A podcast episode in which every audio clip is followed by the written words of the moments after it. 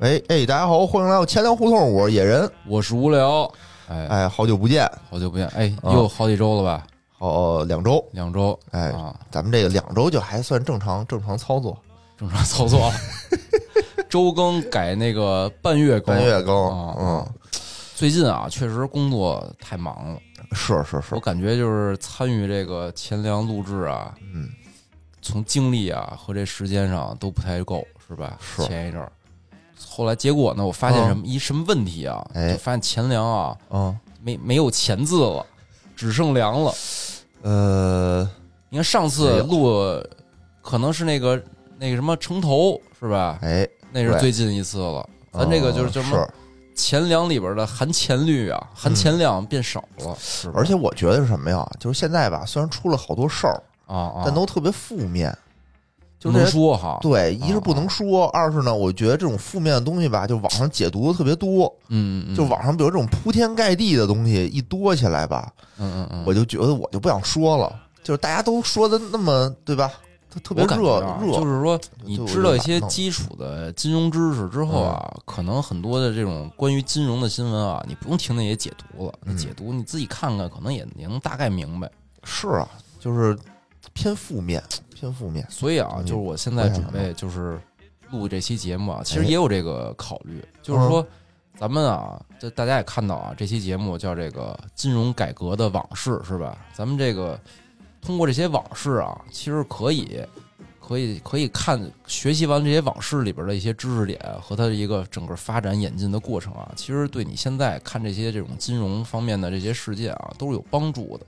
嗯，现在这些事儿不是不让解读吗？我们就解读一些 让解读的。哎，哎，说说大清朝的事儿，大清朝的事儿能说吧？大清朝的城头。是是是，所以啊，就是我准备这个是一个这个大企划啊，这算大企划，对，是是叫金融改革往事。哎呦，哎，就是说把这个中国金融啊方方面面，哎，这种一个大系列吧，准备几十年的这改革，是是是总结总结，哎，其实可以你想想啊，金融行业咱们真正开始做这个金融行业啊，应该是从这个改革开放之后开始有这金融行业正经嗯开始干这金融行业了。嗯，之前啊，大家我记得也说过一些，央央行也是商行，一堆儿来就不太严肃啊。是，所以你说金融改革其实都四十多年了，嗯，这过程中其实有很多的这种涉及到方方面面的领域的这种发展和改革。对你金融的这种顶层设计、央行监管是吧？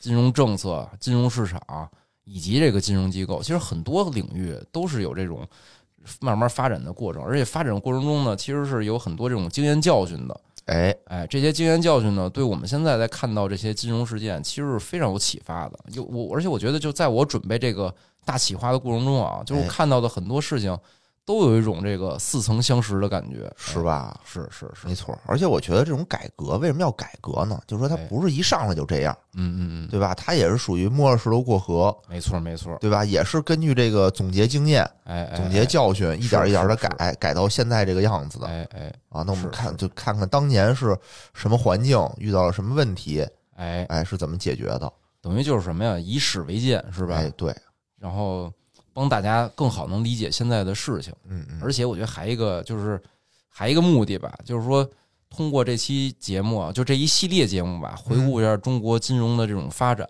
其实也是让我自己啊，也是把这个金融里边的很多各种知识能串联起来，哎，还能增加一些这个谈资，是吧？我记得最开始录钱粮的时候，哎哎，就很多人就是说听我们这节目啊。记哎一些知识点，出去跟人吹吹牛逼，跟老丈人吹牛逼去什么的，是吧？所以我们也也算是一次回归初心啊，给给帮助大家跟老丈人聊天儿，哎，对对对对，就是这个大系列，不知道什么时候能能更完，大家慢慢慢慢等啊。慢慢 等，慢慢等，对对对对对你，们先消化着，是吧？多多听两遍，是吧？而且我觉得啊，现在钱粮啊，已经开始那个往这个什么情感生活的这个这个方向上啊、，对以后你负责钱，就我负责粮，就 就开始就是扎进去就回不来了。因为确实是我对这个钱的这方面吧，哎感觉我有现在逐渐失去了兴趣。逐渐失去了兴趣你怎么跟马云似的呀？啊。我对钱没概念，是吧？不是没概念，是可能自己不够努力，自己不够努力。哎，行，到时候看吧，我觉得就是我我是什么呀？就是比如说这块儿我比较感兴趣，哎，我就愿意去查，哎哎愿意去总结，去去考虑，去想，嗯嗯嗯，然后给大家讲出来。有的时候，比如这东西我不感兴趣，你你逼着我去找材料吧，就特别痛苦。但努力往往就是一个痛苦的过程，对，所以我选择不努力。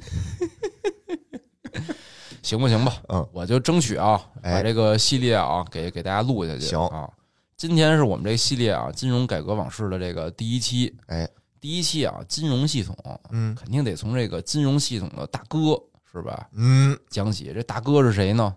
什么金融之母金融之母的几个亲儿子，就是国有银行。哦，这应该是这个在这个整个中国金融系统里是绝对的这种，不能说垄断吧，是这个举就是举足轻重的，那肯定的呀啊是吧？其他人都只能那个在后边跟着，对吧？这几几大银行几大呀？几大工农中建是吧？嗯但是，一般啊，你看咱都说什么四大国有银行，就工农中建是吧？其实实际上啊，就是国有银行定位还一个交行呢。对，工农中建交嘛，但是你看啊，很多时候都说工农四大中建、工农中建四大四大，是是不是咱们就喜欢就是四这个数，哎，这对吧还真不是。四大金刚就是为什么这交行啊，嗯有时候一说就老给忘了呢？嗯其实后来在在我这个准备这些资料的时候，发现这交行跟这几个银行啊，还真不太一样。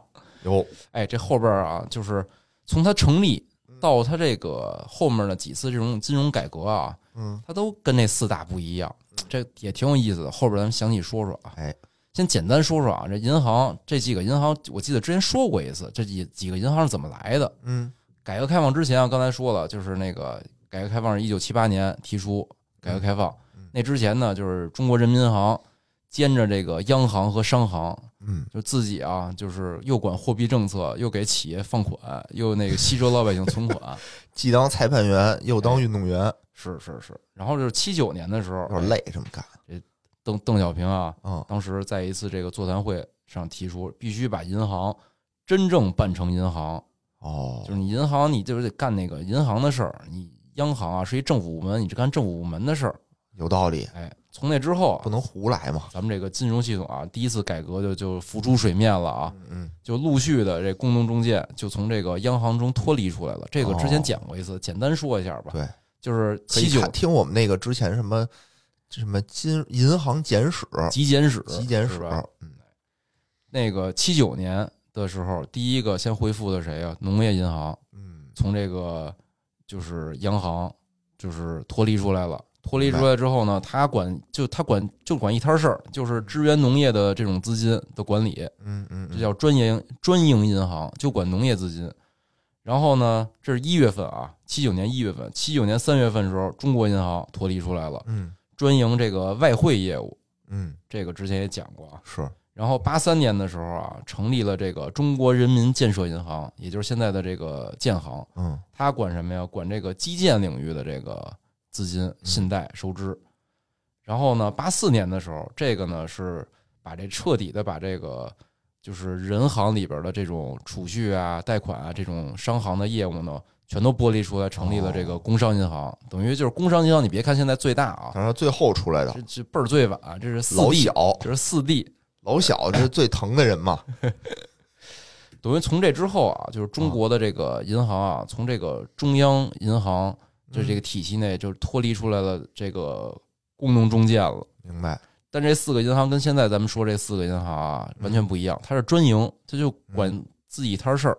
嗯从这从通过这名字也能看出来，是吧？嗯嗯嗯，这时候啊，发现了吗？就就是这时候就没交好哦，对，啊，这四个是亲儿子，这是亲，这是真亲儿子。后面啊，简单说说，因为我上次我记得没说交行，说了说了说了交行怎么成立的呀？说了，当时清朝成立的嘛。哦，啊那是老交行。对啊，然后后来不是那个什么了吗？呃，简单说说吧，嗯就是交行啊，是这个清末成立的。啊，当时啊，注册资本是多少啊？是那个一千万两白银，哎，你看计价单位都不一样，按两算，对注册资本一千万两白银。听着就给给劲。然后呢，和啊，有人算过这嗯一千万两白银啊，粗略的你兑到现在的这个购买力啊，嗯，大概是一千五百亿人民币，哦，也是不不太不太大哈。嗯，第一家嘛啊，对吧？试点儿，当时是为了修铁路，对吧？呃，好像是，好像是对是为了修铁铁路。对，所以就是交通银行跟交通大学的英文是不一样的。哦，嗯，为什嗯么呢？就是交行交通银行嗯说的就是那个交通铁路铁路的那个交通，哦交通大学呢那个交通是一个词，嗯，什么就是交流通通什么，反正他你看他们俩英文不一样，哦哦，这是一知识点，到时候可以跟人说说同样是交通啊不一样。然后，但是建国后呢，交行就给拆了，把他这家底儿啊都交给了这个人行。嗯后来呢，人行不是脱离出来，把那个相关的业务都脱离出来了吗？就是交行最开始你看做什么呀？也是基建嘛，嗯所以把交行的那个家底儿啊都给建行了，等于他就剩一牌子了。嗯然后是八四年的时候啊，就是上海市，你看啊，这就不一样了，几那几个啊都是国家说的。这个八四年是上海市自己提的，我要建一个这个属于上海的银行，哦哎，就是浦发银行嘛啊，嗯不是啊，就是这个当时选，就是说要建银行，但不知道叫什么呢。当时呢也是把这个请示呢报给了这个国务院，国务院呢批下来了，说呢要在上海呢要新成立一家这个全国性银行，哎，这时候出现了啊，就是这定位是全国性的，而且要求总部得设在上海。你看这个工农中建总部都在北京，对，是吧？对。然后呢，当时就选就是叫什么，就是后来就觉得交行这名字啊，就是有点历史底蕴嘛，嗯尤其比如说跟那个洋人一做生意什么，这个有有历史，百年银行什么的，有面子，所以就把这个交行这个品牌啊给又恢复出来了恢，复出来了，没了本来都本来都没了。哦，这时候呢，谁站出来不干了呀？嗯，你想啊，就是亲儿子们不干了。哟，为什么呀？因为是就是四大银行啊，把这个全国这个金融业务都给垄断了呀。哦，你这时候再出来银行，这这他得跟我抢活干了呀明。白明白，对啊，得分分股份了是吧？哎，分分份额了，所以到时候这四大这银行啊输出的这个对吧强？烈反对，哎呦，强烈反对。心胸太狭窄，但是呢，就是经过了这个上海市啊，对当时的一些这个相关领导跟这个国务院的各种各样的游说，我查了，应该不是我查了，那些领导不是那个咱们现在耳熟能详的那些啊哦啊啊，最终啊批准了，嗯这批准的还比较狠啊，是这个批准成立交通银行，是八六年，你看是八四年提出的啊，嗯游说完了半天，冲破了这个四个亲儿子的层层的拦截啊，八六年国务院批了，嗯有批文了，说是成立交通银行，这银行定位是什么呢？是这个全国性银行，而且特别狠的是它的业务不受限制。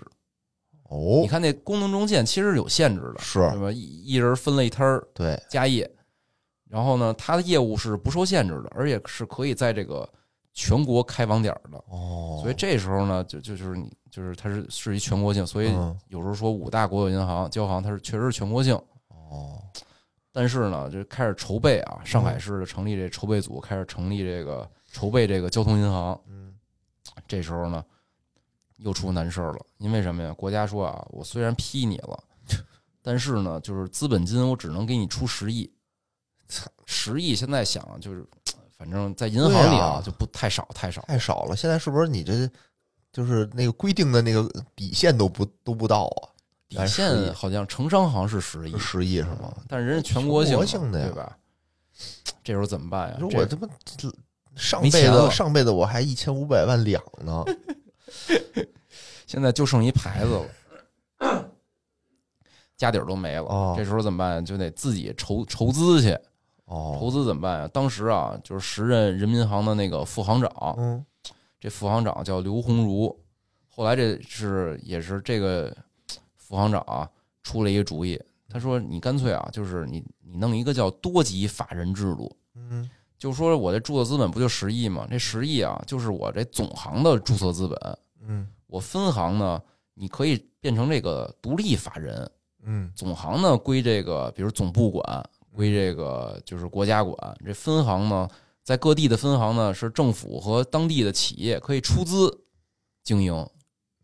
这样的话，你这个多级法人之后，你国家这十亿等于就是你总行这块儿这摊儿，比如上海地区的业务，哦我用这个资本金去展业去，嗯，其他地儿呢可以自自行筹筹钱去展业去。等于这一下呢，就就这激发起了这个地方政府和这个当地各种企业这种投资的热情了。你想啊，现在哪个企业不不惦记着开个银行啊是吧？嗯？开完银行，我这投融资一下就方便多了嘛。嗯，哎，所以当时呢，就是比较创新的做了这个二级法人制度，嗯哎，然后这个招行呃不交行啊就这么起来了。嗯但是呢，这个后面会说啊，就是在这个后面的改革中啊，就因为交行成立时候就跟那四大就不一样，嗯所以后续也是反正挺非常坎坷啊，差点儿可能就就够呛了啊嗯，老得一对四是吧？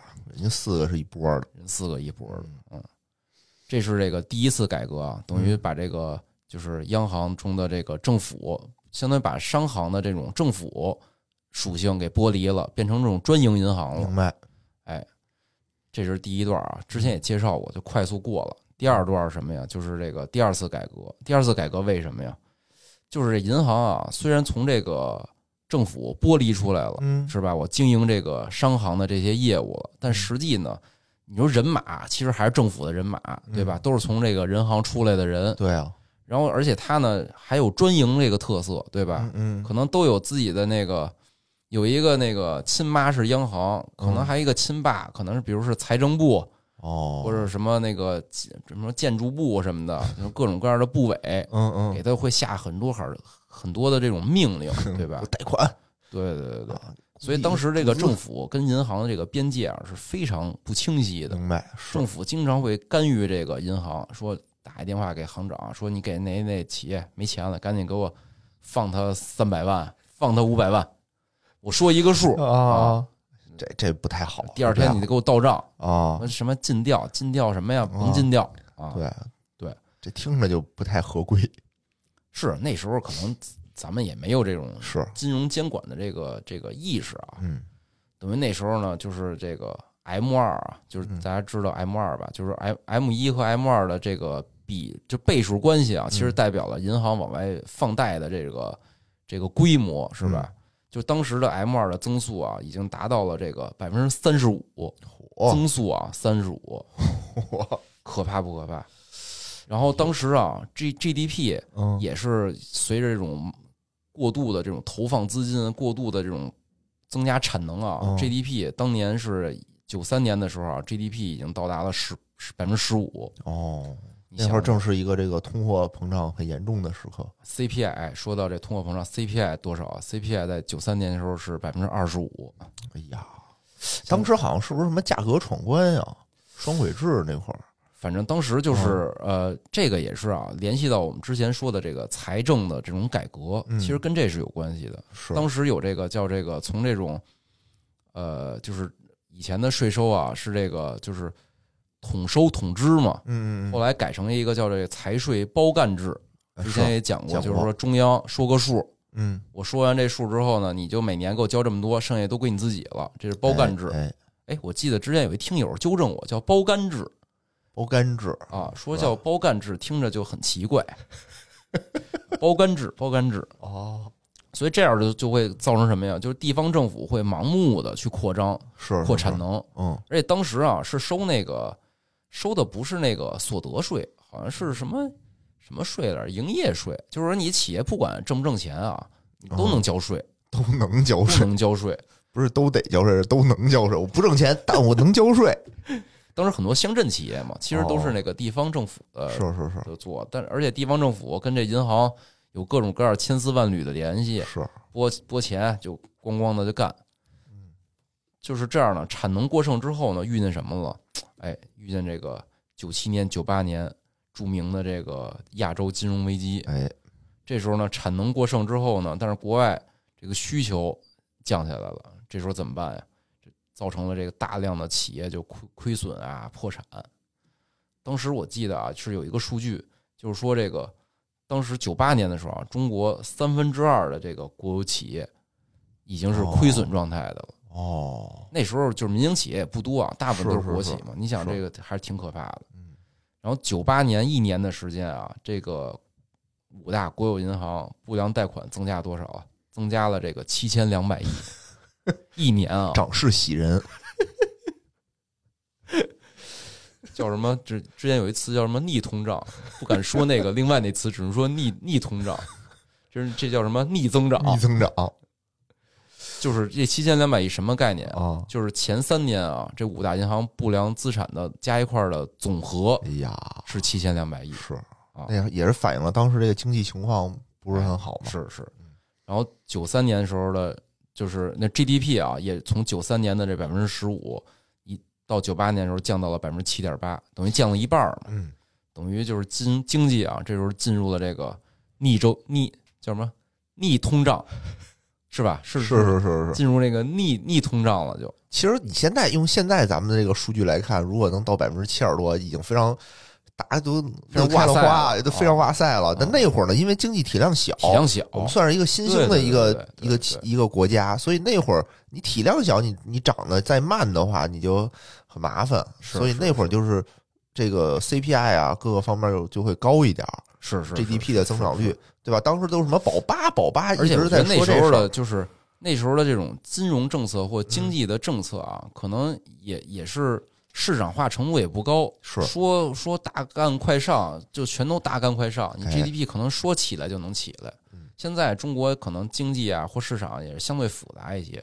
对，而且还是体量大了。你体量这么大，你对对对对你不可能一直保持着这种百分之七、百分之八的这种增速。是是是。然后到一九年的时候啊，呃不是什么一九，到一九九九年的时候啊，一九九一也是一九年，到一九九九年的时候啊，当时这个全社会啊，金融机构的不良贷款率，你猜猜到多少了？猜不着，你说吧。到达啊这个百分之三十二，不啊，良率这么高？百分之三十二。九九年九九九九年，外星人侵略地球那时候，九九年保卫战的那时候，而且啊还有什么呀？啊还有一种说法啊，说已经到了百分之五十以上了，有嘛有？百分之五十太不良率啊。现在每贷出去的两块钱，其中有一块钱是坏账。不是现在大家，我不知道有没有概念啊？可能在啊金融行业有概念啊。就不良率，比如说你要一点几一般都是一点几，还行，嗯你要说哪个银行这个不良率达达到百分之二以上了，我操，就可能就得给你发什么那个什么告知书之类的了，对对对对让你得得解释去了。一般城商好像都是一点多，对一点四几不到一点五，好像是。对反正当时这不良率啊，就是非常非常可怕。而且后来啊，就是吓人了。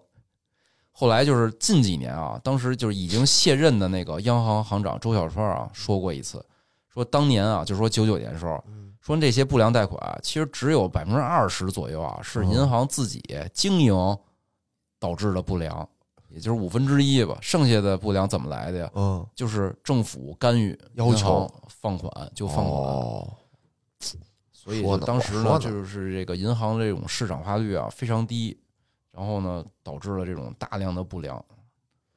是你想，就是真政，府说让你放款，你能不放吗？而且这不良会最大的一个后果是什么呀？就是我相当于放出去钱有一半回不来了，哎，但这钱哪儿来的呀？就是老百姓存进去的，对啊吧？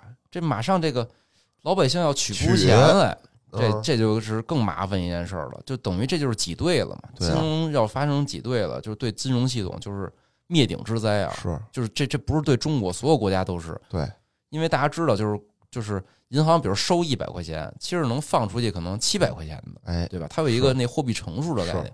理论上，所有人去都去取钱去，一定是就是金融系统就完了你看前一阵儿美国那个什么签名银行，啊！是叫签名银行对啊？不就是挤兑挤死的吗？大家都去取钱，是是。而当时啊，就是不是也有很多人啊，就是看衰中国啊，尤其外媒，嗯，中国内媒体可能不太敢啊。外媒当时说他们。说中国银行已经这个技术性破产了，我就当时是吧？技术性破产了。哦我操，大哥，你想99不良百分之五十了，确实也技术性破产了。后来我还特意的研究一下什么叫技术性破产。嗯，技术性破产的意思啊，就是资本金啊，注册资本已经完全亏没了。哦，但是呢，只要我不承认，哦就叫技术性破产哦，啊。但我们不讲技术，我们讲政治。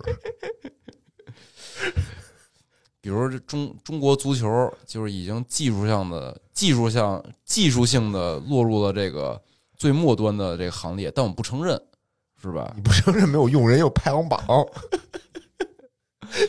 比如大哲，要输越南了吗？大哲已经技术性的退出钱粮胡同，名字还给他保留，然后钱粮胡同这技术性的那个退出周更，但我们不承认，不承认，没准儿什么时候就有周更了呢，对吧哎？是是，嗯，等于这时候啊，就是中国银行业啊面临着这个灭顶之灾了哎。呦，是挺严重的，而且那时候还一个挺就是挺挺敏感的事儿啊，嗯就是咱们当时是这个申请加入 WTO 呢。是，当时啊，就是 WTO 的那个经过了几轮谈判啊，是这个二零零一年正式加入的。你想，就九九年的时候，其实已经开始进行谈判了。咱们是八六年就提出申请，被，动啊，对吧？就是因为你加入之后，你要遵嗯守、第一啊，你要遵守这个世界的通用的一些标准和规则，比如嗯咱们现在熟知的，比如巴塞尔协议什么的，你得加入这个。嗯你得符合这个。首先，你银行不符合，对吧？嗯但是你你又是技术性破产，你自己不承认，啊，这样的话，第一就是你你对外资的银行相当于没有一个公平竞争的环境，哦，这是一。第二呢，就当时是咱们加入的时候，银行业啊，当时是整个金融业吧，应该最后谈的是有一个五年的过渡期。嗯五年过渡期一旦完了之后，外资就应该能在中国展业了。哦那时候，你想那些外资世界性银行，嗯，就是经历了那么多摸爬滚打活下来，那些成熟的世界性银行一到中国，竞争跟这个国内百分之五十不良的银行竞争，那中国银行就彻底就失去话语权了嘛，在这市场上哦，你是这么理解的啊？就是两点吧。他们过来跟我们竞争，我们这个都不良百分之五十，我们怕他们，光脚不怕穿鞋的，来吧。就是说，操，你们存款别找我，贷款再找我来，让老百姓把钱存咱们到外资。就不公平，你们得先把你们的不良率搞到百分之五十，咱们才是一个公平竞争的环境。这时候就是让你先跑五十米的那种感觉。这时候显示出咱们国家啊，就是就是在这种金融改革方面的一些决心了。哎开始进入这个第二轮改革了。这时候啊，就财政部先站出来了，哎，向这个四大银行啊进行这个注资，去嗯补充它的这个注册资本。嗯，注册资本呢，一共补充了这个两千七百亿，哇，两千七百亿元。你想想啊，九八年的时候两千七不百，那时候两千七百块就挺多的了，我觉得。他是注资两千七百亿啊，嗯但是财政部想必啊没那么多钱，嗯这钱哪儿来的呢？哎，挺有意思的。他首先啊，这个财政部就定向啊，向这四大行发行了一个为期三十年的一个两千七百亿元的特别国债。哦，这特别国债这个概念啊，哦之前在那个节目里也讲过，对是吧？是不纳入咱们全国这个预算管理的一种特殊的国债。是，但是四大行也傻呀，我没钱呀，你你你你给我发行国债，我得花钱买，是吧？没钱呀，我这现在不良老百姓还找我取钱呢，啊对啊是吧？这时候怎么办呀？怎么办？央行站出来了，央行说什么呀？我把这四大行的这个存款准备金率哦降下来。存款准备金率这哦概念之前也提过啊，比如我每，比如百分之十的存款准备金率，嗯就是我每吸收一百块钱的存款，我得给央行交十块钱是，当我的一个准备金，嗯对吧？央行当时呢，把这个存款准备金从百分之十三下调到了这个百分之八，哦，哎，向市场放钱，放向银行放钱，向银行放钱。等于银行就相当于把之前交的那钱又退回退点儿来退出来多少？退出了两千四百亿的这个哦。钱，同时呢，还有这个就是四大行啊，在央行还有这个三百亿的超额准备金，哦，这概念好像之前也也讲也讲过，就是自愿存在那儿，为了这个清算方便嗯。多存的。这儿不凑出央银行手里就有这两两千七百亿了，哦，哎，两千七百亿干嘛呢？我去买这个财政部的这个国债，嗯，买完国债之后，财政部不就有钱了吗？对，财政部拿这两千七百亿再向这个银行进行这个注资嘿，啊，这套操作，这套操作就像什么呢？就是我买了我，我欠了一屁股债，然后我用自己的钱还上了，反正就是一通操作吧，嗯，就是反正就是左手掏了个右手，注册资本金就上来了啊。哦，这这次注资呢，本来啊是希望什么呀？希望这个就是把这四大行的资本充足率啊提升到这个百分之八，嗯这样呢，基本就符合这个国际的这个通用的准则了。嗯但实际呢，因为这个坏账啊，还一直有，就资本充足率啊，现就它有一个计算嘛，有什么加权资对产对对对就是一直降，就是一边住着一边降，好难呀！就跟那个在 ICU 抢救似的，就一边输着血，那边还流、哦往外流呢。实际上只一道应充到了，用题对对对对对，实际只补充到多少？百分之四点几，还是不符合要求。哦，那怎么办呀？这时候一想啊，就是银行其实就俩两个，就是救命啊，救银行命，其实就俩指标，一个是这个资本充足率，还一个是什么呀？不良资产。对啊，第二个想办法干嘛呀？剥离资良不良资产了得，哦，我把不良都给你拨出去，我这个哎资本充足率上来了，我这哎不良率也下去了，哎，对，一剂良药是吧？那谁愿意背这笔坏账呢？哎，这时候呢，就是这是刚才说是九八年啊，财政先注资，嗯九九年呢，这个人大审议通过了政府工作报告里提出啊，要建立这个资产管理公司，负责处理银行不良资产。哦，这时候出现什么了？出现了四个大家耳熟能详的这个四大资产管理公司，嗯就是中国的那个 AMC，嗯是分别是这个信达、华融、东方和长城四家。嗯然后这时候呢，财政部呢也这回是注资，注资四百亿元成立了这个四个，哎就，是一每家一百一百亿一百亿注，册资本。那这够吗？你听着往下听呗，啊往那听。四百亿，我怎么听着不不太够呢？当时啊，其实这四个公司成立的时候也也挺挺挺挺有意思的啊，啊就是就是设定了一个你这公司能存续多久，就哦十年。这四你这你这四个公司就是为了处置这个银行的不良资产的，相当于你给接过来，嗯接过来你用十年时间呢处置这个不良资产，十年之后呢，你这四个公司就解散，嗯这是当时的要求。嗯所以呢，就是这四大啊，就是当时成立的时候就知道自己就十年的寿命，哦，十年之后啊，就是这个就解散嘛。嗯所以你你现在想，就是当时敢于加入这四大的啊，这还挺有些人啊，勇气的。我觉得挺悲壮的，挺悲壮的。像他十年之后，对吧？十不认识年我之后，对，就就有点种这这就感觉。孤勇者，有是是，而且你想，就是这些不良啊，就大概率接过来就还不了，就接过来了。接过来了。对，哎，我就看当时看这个四大啊不良资产公司这么悲壮的这个成立的时候啊，我就想起了那个《一代宗师》里啊有一句哦话，就是这儿我念一下原话啊，他说：“一门里有人当面子，就得有人当里子，面子不能沾一点灰，流了血，里子得收着，收不住漏到了面子上，就是毁门灭派的大事儿。”哦，等于这四大国有银行啊，就是中国的面子，是吧？嗯这个四大资产管理公司呢，就是里子，里子四大里子啊、嗯。大里子，但是啊，就是大家可能现在也知道，这四大里子后来活得也不错。是我觉得当时成立的时候，大家心里还对吧？为国家办事儿，就是不会亏待了你。当时这个四大资产管理公司的人啊，据说是央行和四大银行里边的人，就是嗯派出来的人，嗯，等于就这些人，我觉得还是挺有勇气的。当时肯定也是在单位里混的不错的，对吧？一开始混的不好的，我混的不好的是吗？你想想，我是觉得这么大事儿，对吧？你说这里子要没弄好，不瞎咪了吗？肯定得是还是得派这个精兵强将，我是这么感觉的。但是啊，就是这个实际上这些不良资产，嗯，其实大家都心知肚明，是很难再能真的回回收回来。对啊，，刚才不也说了吗？只有五分之一的是这个银行哎，因为哎经营不善导致的，剩下五分之四的都是一些对其他的原因嘛。而且当时啊，四大成立之后啊，嗯。就特别的英勇，嗯，他直接收了四大行啊，就是四大里子啊，收了四大面子的一点四万亿的不良资产就收过来了。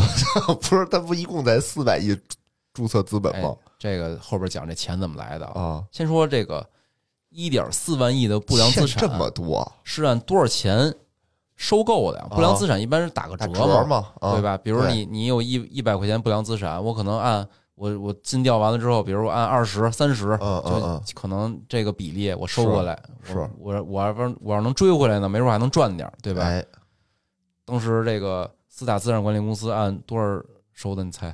嗯，多少？原价收购，那不能让面子亏了是吧？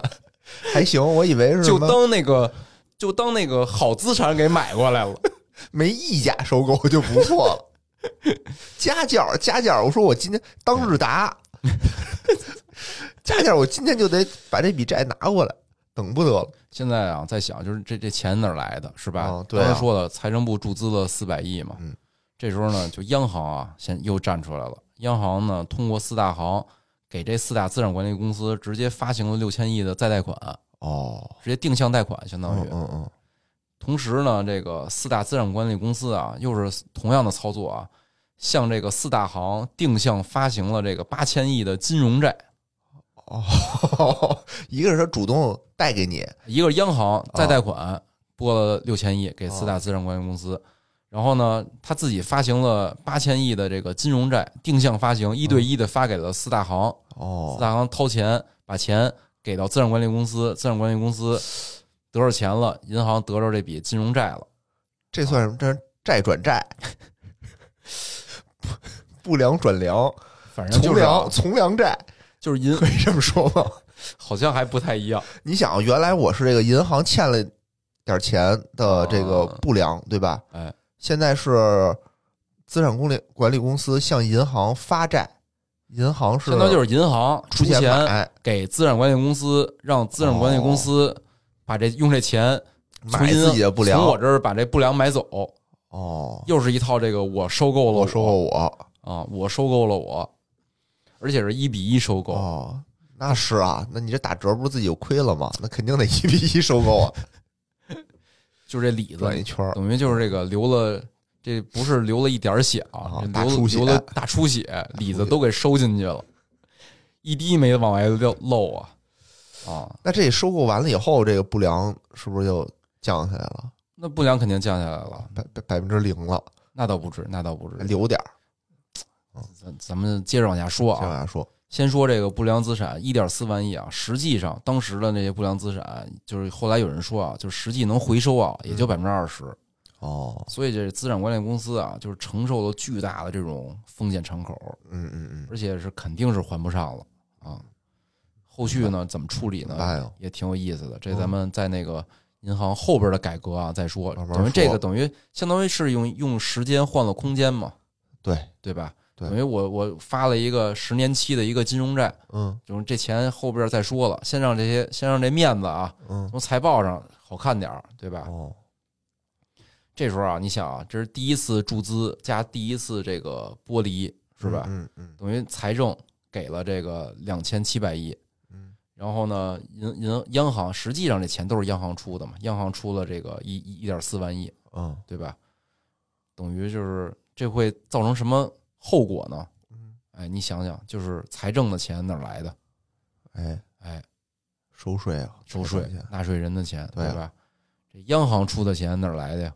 就是扩自己的资产负债表呗，扩表扩表，嗯，扩表会带来什么呢？通货膨胀，通货膨胀。哎，嗯，最后你看到底这钱谁出的？哎哎，你自己想，我就不透露。纳税一是纳税人，二是通货膨胀啊，啊，到底怎么回事啊？所以就是现在啊，我看网终究还是我承受下了所有，到底谁才是李子？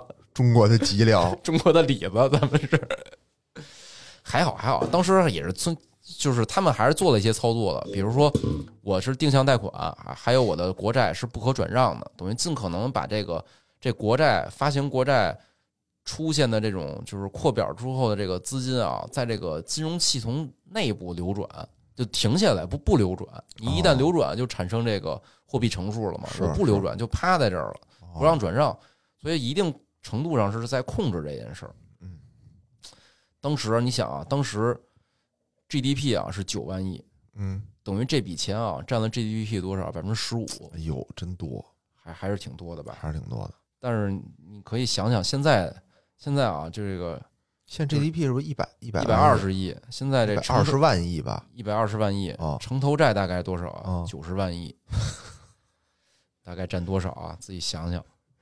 真吓人。是啊，是啊，嗯所以就现在好多那个网上有种说法啊，说这个叫内债不算债，嗯说政府欠的钱到时候就可以一笔勾销，就把这账给核销了。嗨，也不是核销了。我觉得内债不是债的这种说法呢，就是说它可以慢慢展期，对吧？也是时间换空间，呃，等你经济好了，你再慢慢一点点还呗。但其实啊，就是你你你一旦做这些操作，其实嗯就是你还是有一个传导，传导之后就会变成什么呢？就会变成这个扩表。哎，肯定是这样的，因为你现在的发币机制都是以这个信用做背书嘛，各个国家它为了方嗯便自己控制自己的这个货币主权，对吧？是是是，所以你这很难避免的这件事儿。对，所以就是就我我觉得内债不是债这句话呢，怎么说？就比相比外债而言，嗯内债就没那么紧张。不是，但是啊，就是你想吧，就是我我觉得就是支持内债不是债的这件事儿嗯的那些人啊，嗯，他可能没想到，就是这件事儿对他自己到底有什么影响，有影响，肯定一定是有影响的一。定是有。所以就是你你你老说这些政府你怎么不刺激经济啊？你把这些债怎么怎么你处理了，不就嗯他们就一身轻松的就上阵接着干了嘛？你掏钱的那你想老太太，你想没想过？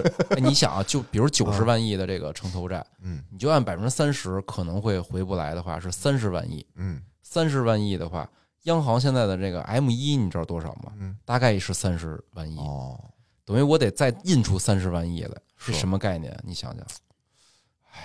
唉，所以啊，就是大家就是看一些金融的事儿啊，还是得从底层看，嗯不要就是所有事儿最终啊，里子是谁，大家得想明白啊。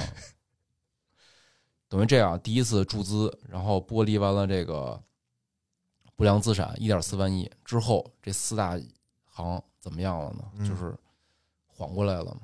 缓缓过来了没缓过来，啊，这还没缓过来啊？还没还，啊还，没缓过来。因为什么呀？还是那个问题，就是坏账一直在加增加。因为你就哦贷款是一个长期的东西嘛，你今年没坏，明年可能就坏，有所以它持续的在在增加。啊，但是呢，就椅是继续努力啊，是降了一些的，降了一些的。当时就是到零一年的二零零一年的时候啊，中行的不良率啊，已经成功的控制在了百分之二十八左右。建行，可真是不错 建行呢，啊，经真的就是我我在在做这个资料准备的时候，发现建行啊，就是一如既往，就是比这几个行都好。哦，建行成功控制在了这个百分之十九，哎呦哦，你想厉害厉害，我都想我想给他鼓掌了至少控制到百分之二十以内了。啊！是是是是，但是呢，这这这个不良，大家想必也知道啊，这这不不太不太健康，不太行，不太行。确实不太良。而且呢，临马上就临近这个取消这个外资银行这个非国国民的一些经营的限制了，马上就面临这事儿了。哦，应该是我印象里是到零六年吧，好像是说就世贸的那个约定里，零六年就是就外资进来就必须给国民待遇了。哦，这时候啊，而且还什么呀？就是他们想简单了，你的资本充足率啊，也也还是不行，还是不够，因为你一直在流失嘛，你的资产一直在流失，所以资本充足率啊，当时是冲到了一第一波注资上冲到了百分之四点六嘛，本来想到八没到成嗯四点六，嗯后来又降到四点二了。哦而且啊，当时有种说法说，按照那个当时最新的那个国际的那个会计标准算的话，咱们国家这些银行的资本充足率啊是那个百分之负 二点二九。对，好像就是在那个在那最新的那个会计准则里，好像有些资产就不计入到那核心资本里了，哦，等于这一下变成负的了。哎呦，你你就想吧，就又是另一次啊，就是四大行啊，感觉刚那个从 ICU 啊刚稍微平稳点儿，嗯。又不行了，然后又得面临这个跟杨大人啊要刚正面了，啊，是吧？结果这四大又回 ICU 了，输了半天血，说又漏回去了，哎，又又还给还给李子了，真生气！我感觉就是之前咱们不是录过那个国美那个东西吗啊？当时国美欠了一屁股的债，不是欠了一屁股债，就借了一堆债哎，就是不良的那些债。当时就是跟中行借的嘛，啊，就是多少现在也没数了，就是基本上那个当时的行长也进去了。啊，然后后来呢，就是因为厂成立这个资产管理公司，本来他们是想拿着这个钱啊，把这笔钱打折，从资产管理公司手里拿回来，可能哎。打一特别低的折，比如三折哎。之类的。但是他刚要拍的时候，这事儿就就被发现了，哦，就查出来说这东西是你当时黄光裕他们你们干的这事儿，就让他们自己又掏钱，就原价呀，或者是怎么着给买回去了。买，说回去。罚了一大笔钱，据说是但是这只是其中一个企业嘛，是是，对吧？你说有多少个类似的这种情况，有你说不清道不明的这种东西，是就是。一旦说你这个资产管理公司你折扣价，你把这哎个卖出去了，那这笔账就相当于是清了，清了以后就黑不提白不提了。哎，这就是资产管理公司有意思的地方了。哦。我准备啊，到时候后续再准备一期这个四大资产管理公司，行行行，包括里边有一些这个比较有意思的人物啊，哦，赖某民什么的有，啊啊，这个这后话再说啊。这时候不行了，这杨杨大人要进来了是吧？哎这四大还抢救，这时候财政得想办法呀，央行也得想办法呀。嗯，这时候出现了一个大金主，大金主来了。还有大金主呢，这时候大金主，嗯哎，大金主是谁呀、汇金出现了，这个词应该大家也都老能听说，对汇金啊，就首先先说一下啊，就是汇金往银行注资啊，就是它是那个，反正我了解到啊，是这个特别复杂的一套这个账务的操作。哦，反正不一定啊，我这次说啊，能给大家按那个最清晰的这种方式说，因为它嗯。很多事情它是隐藏在央行的资产负债表和各大资产管理公司啊，或者和这个商行啊、外汇管理局的隐藏在它很多数据中的，嗯，它没有详细的披露这个到底这个怎么注资的这个过程，我也只能从这些数据中啊做一些这种推测。哦，所所以啊，不一定严谨啊。嗯要是有这个特严谨的，也欢迎大家在这个评论区啊给我这个指正啊。好，哎，首先啊，先说这个这这次啊，这个汇金是怎么来的啊？嗯，就是大家都想给这个四大啊接着把这命给续上，嗯，对吧？但是呢，就是之前就是已经有了很多次这种扩表的这种行为了，央行扩表，然后那个财政部发债。嗯就，这种方式呢，因为它窟窿还是比较大的，你要一直用这种方式呢，这个经济是真的受不了，老百姓可能也承受不了。这时候央行怎么办啊？央行也是绞尽脑汁儿啊，想出了一个方法，嗯，就是说在尽可能的减少这种扩表啊、超发啊、通货膨胀这种影响的前提下，嗯，给它续一下命。怎么续呢？我用的是外汇储备。哦，央行啊，就是大家看央行资产负债表啊，是有一资产里边是有外汇储备的。是，等于就是我我这个汇金啊，为什么叫汇金？里边这个汇字，其实体现的就是它注册资本的其中一项啊，嗯，就是外汇。哦，等于央行呢是用我的外汇，因为你想，你结汇的时候我已经发行过货币了，货币了，对，所以我我用我的外汇储备去注资的话，等于嗯就是你注册资本其实是美元计的，嗯，它我就不用再发行人民币了，等于就减少了这个信用创造嘛。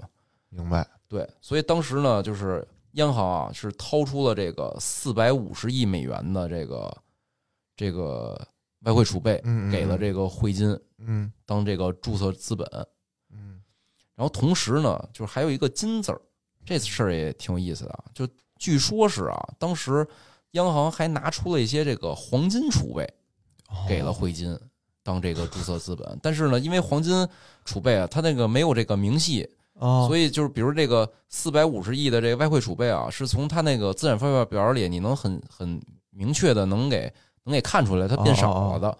但是黄金储备它有很细一系列的这种账务操作，它可能在那个资产负债表里不叫黄金储备，可能以哦叫什么其他资产什么的，哦就是各种各样的黄金可能是。哦所以就是这个，但是呢，是从这个就是商行的这些一些那个年报里，哦就当年的一些年报里可以看到，就是汇金给这些四大行注资的时候哦是有黄金这一项的，哦黄金也能注资，也能注资，所以汇金这拆开了就是汇和金，外汇和黄金，哦跟咱们钱粮是一样的，钱和粮是吧？咱这粮少点儿。啊，啊啊，还是钱多。钱多，啊，是。等于就是说。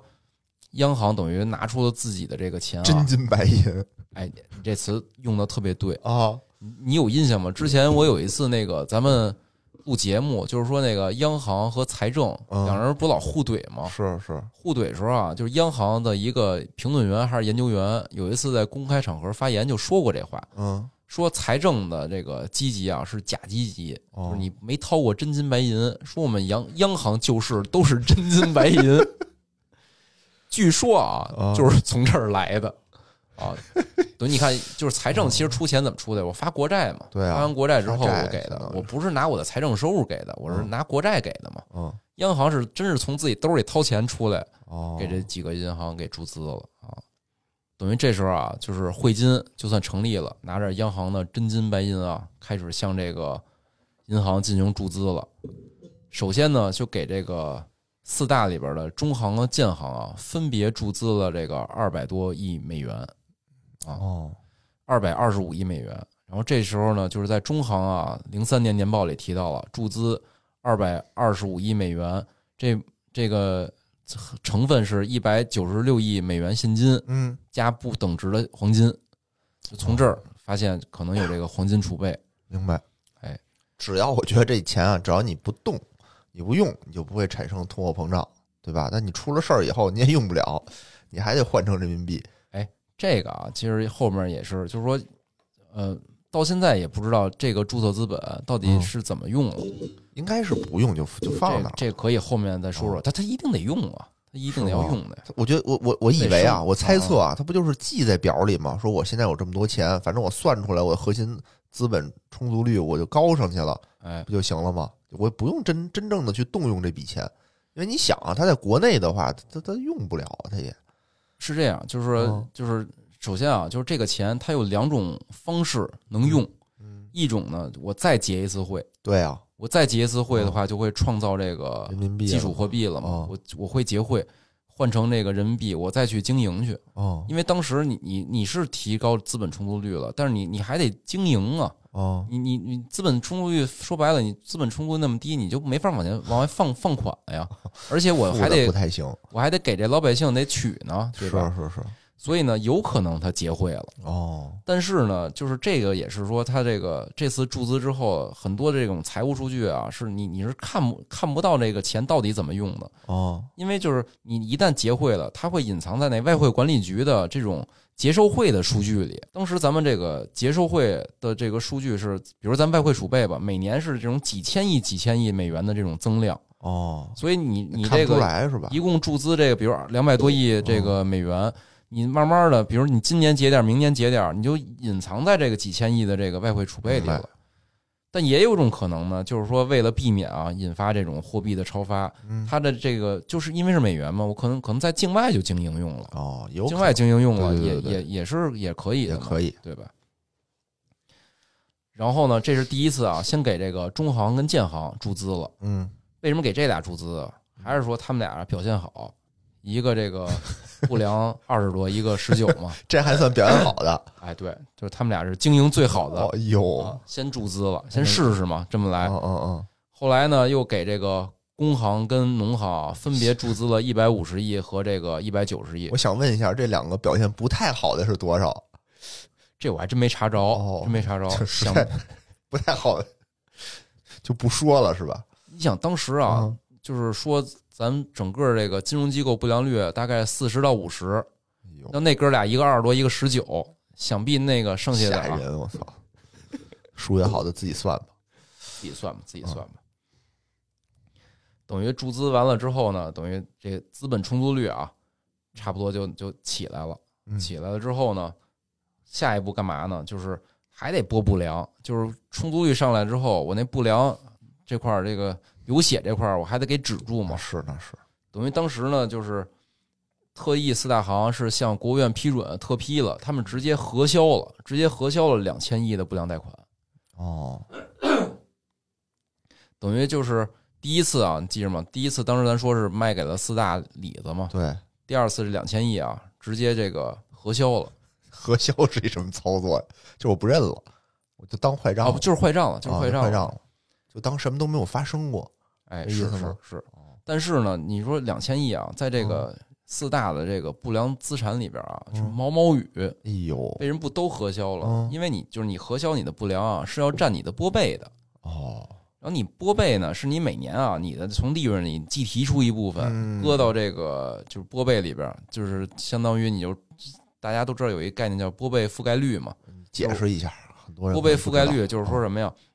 我每年从这个利润里和这个可能从股东权益里嗯计提出一部分资金来，嗯这部分资金呢，就是为了我后续的这个我的资产的这种信用减值或者说不良，嗯，做一个备付金似的。明白，哎，对，一旦有不良了，比如说需要核销的时候，我就用我的拨备去去覆盖这个不良。嗯对所以呢，就是你要都核销，你是拨备是不够的。钱不够，所以呢，嗯就是说，只能说当时是把所有的当时是利润和这个还有这股东的权益都拿出来，全都转成了这个利润之后，把这个两千亿核销掉了。等于当时吃的什么亏啊？吃的是股东的亏，就是从就是相当于你的利润可能你放贷得到的，还有你的整个的股东的一个分红，嗯，我就不都不要了，我都哦都给他转成拨备去核销这才核销两千亿。明白这谁亏的？这这是那个财政部啊，财政部是他最大股东嘛。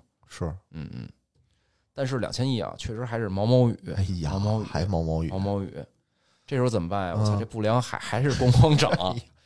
堵堵吧这口子，咱稍微的，咱稍微审审贷款的时候手紧点儿，这这时候怎么办呀？这时候怎么办呀？这啊没辙了啊！啊就是面子又流血了，哎里呀，子又得站出来了。啊，这种四大资产管理公司啊，这回又出来了。又出来了，出来开始咣咣的开始买这个买不良，这回啊就是稍微的这个中行跟建行啊属于经营比较好的嘛，所以还好。四大行啊跟他们就是就是出买这个不良资产啊，就是中行 是卖了一千四百亿的不良贷款，然后呢是五折，啊，等于就是七百亿的现金价格哦，就相当于打了个折给的，没像哦第一次就是耍流氓原价原原价给人家啊。建行呢也是五折，嗯，就是出售了一千两百亿的不良资产，换回来五千六六百亿，六哦换成换换回六百亿。但是呢，到工行这儿啊，工嗯，行这不行，工行还是太多，工行是四千五百亿不良，然后呢，不是上边那个亿，那个那多少亿？一点四万亿，一点四万亿，消化完了吗？想必是消化不完呀，消化不完。消化不完。我操！我就感觉啊，这相当于是给那个四大管理公司喂屎，上一泡还没吃完呢，就是我这还有，你再吃点儿，嘎嘎就往他妈嘴里塞。对，你说这四大资产管理公司也挺惨的。不是工行最狠，工行是四千五百亿啊，啊，原价出售了，还是原价出售的。那还是所以这工行这个宇宙行啊，啊就是不一样，掌握的的是宇宙能量是吧？啊操纵你的意志，让你原价觉得我这不良都是好资产。金克拉，我这都是跟他们那不一样。等于一下啊，就是一共又这次啊又剥离了七千多亿哦给这四大资产管理公司了。哦这，剥离完了之后，行了吗？行了吗？还还是不行，还还有点儿，怎 么这么多呀？我还有点儿，还有点儿。还有点儿啊，这时候呢，就是工行啊，就在哦零五年的时候，还还是有不少，这怎么办呢？我的天哪！怎么办？他们发明了一种新方法，哦就觉着啊，确实这个四大资产管理公司啊，快扛不住了，里里子快露出来了。零五年的时候啊，工行发明一个新方法，啊他啊直接把他剩下的这两千四百亿不良资产啊转让给了财政部，爸爸收留我吧。然后财政部呢，哦。就是就是转让之后呢，等于财工行的那资产负债表里啊，能看到到一个一笔款项叫这个财政部应收账款，哦。等于相当于财政部给买走了，哦。但是呢没花钱，等于是应收账款嘛，哦。等于就是说相当于在在财资产负债表上是平平账哦了，哦。但是这钱呢怎么还呢？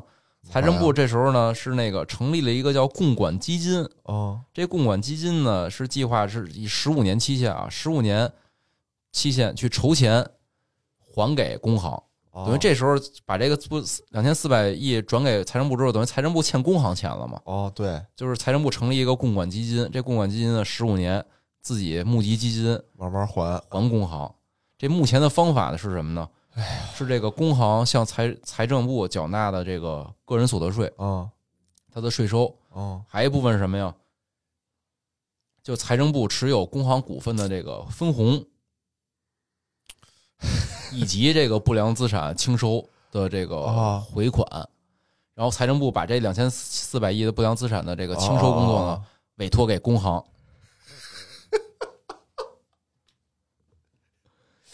你就想这这四个亲儿子啊，是不是不一样？是不一样，不一样不一，这太疼老四了。我觉得这真是属于自己欠的债，自己欠的债，对吧？当爹的想方设法但这老大老大就是不一样。啊，老大啊，根据这个工行这个二零一零年的这个年报显示啊，就是已经把这钱还完了，哦，等于他就一直上交利润，然后有这股东分红，嗯，就是他的那资产负债表里已经看不见这个财政部应收款项这这一这一个这笔应收了。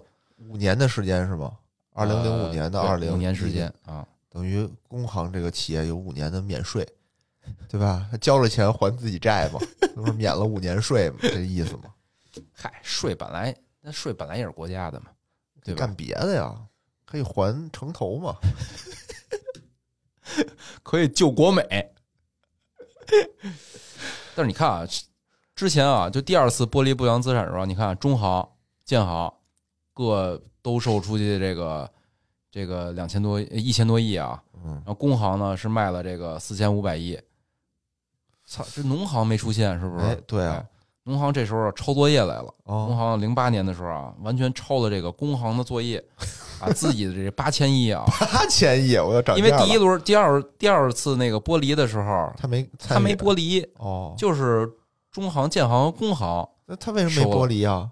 他觉得自己还行，账没算清楚。不是，可能他这个，我印象里啊是说他的那个股改是延后的，哦，所以他就是说很多事情他都延后，他上市也延后。哦，对然后呢好，像是零八年的时候呢，他就抄作业，把自己的八千亿的这个不良资产啊转给了财政部，嗯，但这时候就看出这个区别来了啊。哎，他这八千亿不良资产啊给嗯财政部了啊。我查啊，最新的农行的二零二二年的年报啊，就是财政部应收账款啊还剩两千九百亿，还没还完呢。说明不行啊，纳的税不够多呀。是啊，就是说明他他他跟工行还是还是不太一样，哦不太一样。我我觉得啊，现在听着就好像这银行有这种无限续命能力，就打魂斗罗调出三十条命，就没事儿我能欠着欠着慢慢还。我我这梳干理什么啊？梳这梳理一下，你看啊这，么强大能哦对，力还。还最后啊，哦他还发了两千亿的债，这四大银行哦，发了两千亿的这个次级债！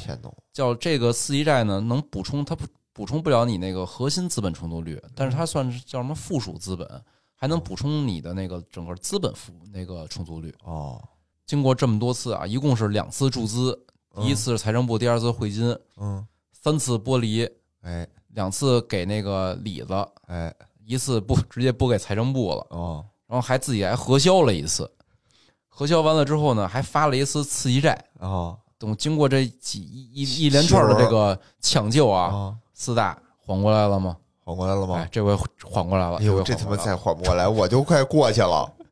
我真是一口气啊，我就提不上来了，都快，赶紧缓过来吧。终于缓过来了。啊，这时候的资本充，足率，鼓掌，鼓掌！恭喜他们缓过来了。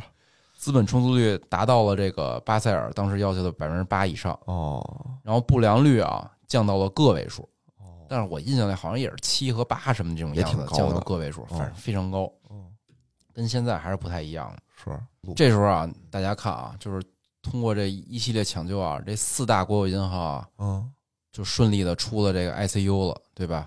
终于出来了。终于出来了，但是呢，这个身体还是不太好哎。这是哪年了？已经这时候啊，这大概时间段啊，可能是这个零五年到零八年左右。哦，哎呦，这时候正好你看外资啊，是零六年就进来了嘛，是是等于，就是说，至少近来前啊，工行是零五年不是最后一次这个剥离嘛，嗯等于就是工行先缓过来了，哦，农行呢零八年算是缓过来缓过来了出院了。嗯嗯，但是呢，出院之后啊，你想，就是他这些体制机制要是不改革，他其实还是会面临这个问题，对吧？就是说你往里输这么多血，对吧？你那个哎放血那块儿你给它堵上，该缝上缝上，哎，要不然一直流血，这不太行啊。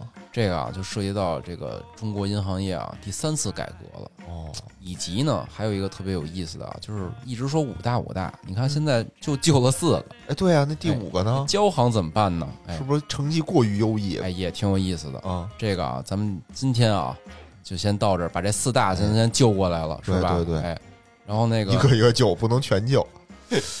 最后那个干儿子，嗯。哎，怎么救的，以及后边这个这几几大银行啊，嗯，怎么把这个把这个流血的这块儿，就是一些不良的生活习惯要不改掉，你还得进医院，吧？对对对对。怎么改这些生活习惯？嗯。哎，咱们下期啊下期再说。跟大家再介绍一下，行好吧，可以可以，感谢收听。